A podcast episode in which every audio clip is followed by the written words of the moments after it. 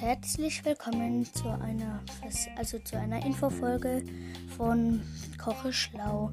In dieser Infofolge werde ich euch sagen, habe ich nämlich in der letzten Folge vergessen, euch zu sagen, mm, wie man äh, braune Soße mit Kartoffelbrei und Hackfleischbällchen anrichtet.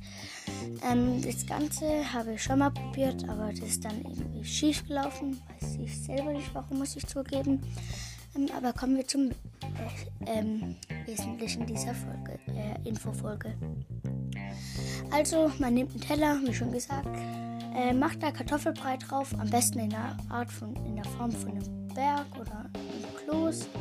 Macht Hackfleischbällchen außen rum und macht, vermischt es, also und dann äh, macht man braune Soße, am besten mit einer Schöpfkelle oder so, oben drüber. Ähm, ja, das war's auch schon wieder mit der Infofolge. Äh, ich hoffe, sie hat euch gefallen. Und ja, ciao.